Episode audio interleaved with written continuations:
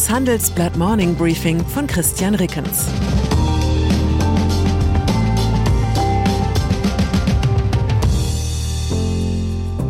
Guten Morgen allerseits. Heute ist Dienstag, der 21. Juni. Und das sind unsere Themen. Mehr Gewinne, warum DAX-Konzerne jetzt so viel verdienen. Mehr Laufzeit, gehen die AKW in die Verlängerung? Mehr Streit, Transitrechte nach Kaliningrad. Nach einer kurzen Unterbrechung geht es gleich weiter. Bleiben Sie dran. Wenn ich am Freitag Feierabend mache, freue ich mich auf richtig viel Lesezeit am Wochenende. Wenn es Ihnen vielleicht genauso geht, haben wir jetzt genau das Richtige für Sie. Das neue Handelsblatt Wochenende. Ich bin Charlotte Hauenhorst, Digitalchefin beim Handelsblatt. Und ich bin Sven Prange, Leiter des neuen Wochenendteams. Wir sind jetzt noch mehr für Sie da, wenn Sie Zeit haben, am Wochenende, mit inspirierenden Recherchen, praktischen Ratgebern und echten Deep Dives. Entdecken Sie unser neues Programm auf handelsblatt.com/slash Wochenende und abonnieren Sie dort unseren neuen Wochenend-Newsletter. Wir freuen uns auf Sie. Gewinne. Auf den ersten Blick geht es nicht so recht zusammen. Durch den Krieg in der Ukraine Teure Rohstoffe, brüchige Lieferketten und steigende Zinsen werden die Belastungen für Unternehmen immer größer. Doch geht es nach den Schätzungen der Analysten, werden die 40 börsennotierten Konzerne im DAX im laufenden Jahr 130 Milliarden Euro netto verdienen. Das wäre eine Milliarde Euro mehr als im vergangenen Jahr, und das war bereits ein Rekord. Auf den zweiten Blick geht beides leider sehr gut zusammen. Ein Gewinntreiber für die deutschen Konzerne ist der schwache Euro, analysiert Handelsblatt Bilanzflüsterer Ulf Sommer. Und auch Widrigkeiten wie Lieferengpässe und Handelsbeschränkungen können sich überraschend positiv auf die Gewinne auswirken. Denn sie bieten Gelegenheit für Preiserhöhungen oder die Chance, sich auf besonders margenstarke Produkte zu konzentrieren. Wobei margenstark aus Verbrauchersicht ja auch nur ein schönes Wort für überteuert ist. Ludwig Erhard hätte gesagt, Funktionierender Wettbewerb ist die beste Sozialpolitik. Bei freiem Handel und ausreichend Konkurrenz können Großunternehmen ihre Gewinne nicht übermäßig steigern, denn der preiswertere Anbieter lauert schon hinter der nächsten Ecke. Die Verbraucher profitieren von niedrigen Preisen. Leider erleben wir gerade das Gegenteil. Besonders verstörend wirkt auf mich, dass die höchsten Gewinne im DAX bei drei deutschen Autokonzernen anfallen. Eigentlich müssten Volkswagen, BMW und Mercedes derzeit doch jeden verfügbaren Euro sofort in neue Antriebe, Ladenetze und Software für vernetztes Fahren investieren. Sonst droht ihnen ein Niedergang wie einst bei Fiat in Italien. Doch gemessen an den Gewinnprognosen scheint dieser Sense of Urgency in Stuttgart, München und Wolfsburg noch nicht so recht angekommen zu sein. Kernkraft.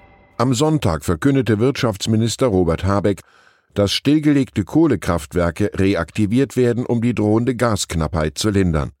Seitdem kommt auch in die Debatte um längere AKW-Laufzeiten wieder Bewegung. Bislang schalte jedem, der in Deutschland mit dieser Idee kam, das deutscheste aller Gegenargumente entgegen, geht nicht, weil die Genehmigungen für den Weiterbetrieb fehlen. Man denkt an Lenins Diktum, dass es in Deutschland schon deshalb keine Revolutionen geben könne, weil die deutschen Revolutionäre vorm Besetzen des Bahnhofs immer erst eine Bahnsteigkarte lösen würden. Doch jetzt ist klar, dass Wladimir Putin in der Bahnsteigkartenfrage deutlich unkonventioneller denkt. Er würde uns im Zweifel auch ganz genehmigungsfrei das Gas abdrehen. Da scheinen ein paar Monate mehr Laufzeit für die drei verbliebenen deutschen Atomkraftwerke nicht mehr ganz so unvorstellbar. Sie stehen für immerhin 11 Prozent der deutschen Stromproduktion. FDP-Parteivize Johannes Vogel fordert daher zur Sicherung der Versorgung ein Winterpaket. Vogel sagte dem Handelsblatt, dazu sollte nach seiner Überzeugung auch die Streckung der Laufzeiten der verbliebenen Kraftwerke über den Winter eine wichtige Rolle spielen. Habeck hatte schon im März eine Laufzeitverlängerung für Atomkraftwerke nicht ausgeschlossen. Wenige Tage später stellte der Minister allerdings klar, dass man sich auf andere Maßnahmen konzentrieren wolle, weil, Sie ahnen es, die Genehmigungen für den Weiterbetrieb fehlten. Was ich Ihnen nicht vorenthalten will, über kaum ein Thema diskutieren wir in den Handelsblatt-Redaktionskonferenzen so engagiert wie über mögliche AKW-Laufzeitverlängerungen. Und auch deren Gegner haben gute Argumente. Ukraine. In der Ostukraine versuchen die ukrainischen Truppen verzweifelt einer erdrückenden russischen Übermacht standzuhalten. Doch es wird immer deutlicher, ohne rasche, massive Lieferungen von schweren Waffen aus dem Westen wird die Ukraine die Front nicht halten können. Womöglich noch bedrohlicher ist die Lage einige hundert Kilometer nordwestlich, auch wenn dort keine scharfen Schüsse fallen. Litauen hat am Samstag ein Verbot erlassen. Danach darf Russland Waren, die auf westlichen Sanktionslisten stehen, nun nicht mehr per Bahn über litauisches Territorium in die russische Enklave Kaliningrad transportieren. Gestern hat Russland den obersten litauischen Diplomaten in Moskau ins dortige Außenministerium einbestellt. Russland fordert ein sofortiges Ende der Transitbeschränkungen, anderenfalls müsse Litauen mit Maßnahmen rechnen, um Russlands nationale Interessen zu verteidigen.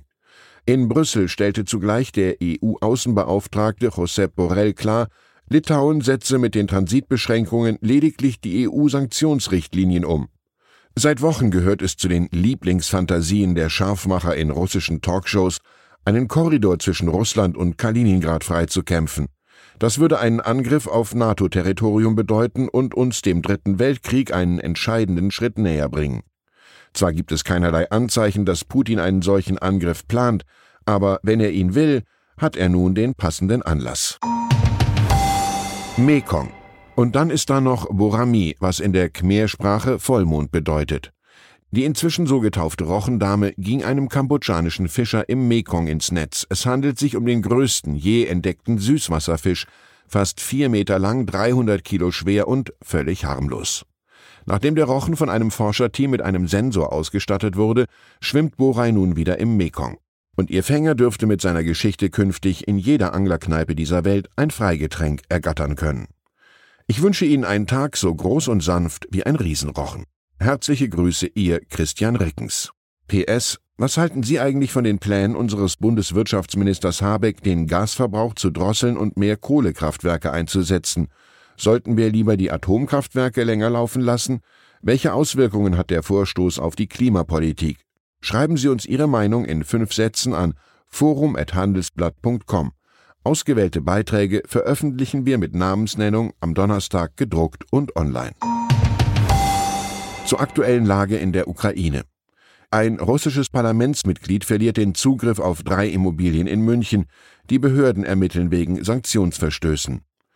Die Drei-Meere-Initiative von zwölf mittel- und osteuropäischen EU-Staaten will die Ukraine enger an Europa anbinden.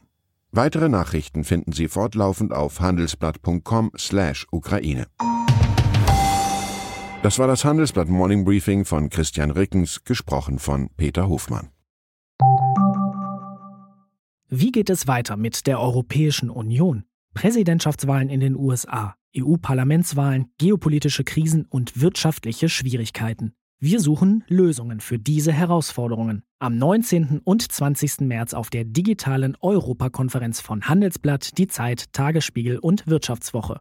Über die Zukunft Europas sprechen wir mit Bundeskanzler Olaf Scholz, Wirtschaftsminister Robert Habeck und vielen mehr. Kostenlose Anmeldung unter europe20xx.de.